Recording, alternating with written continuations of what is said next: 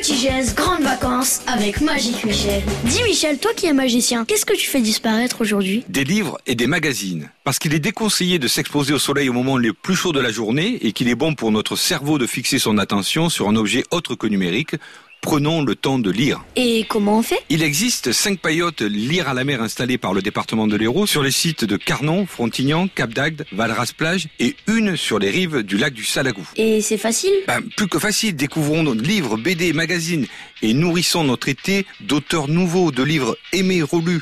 Profitons de ces vacances et de ces espaces de convivialité pour échanger avec nos voisins. Puis, pour un été malin, partageons nos coups de cœur sur les réseaux sociaux. Merci Magique Michel, t'es vraiment trop fort.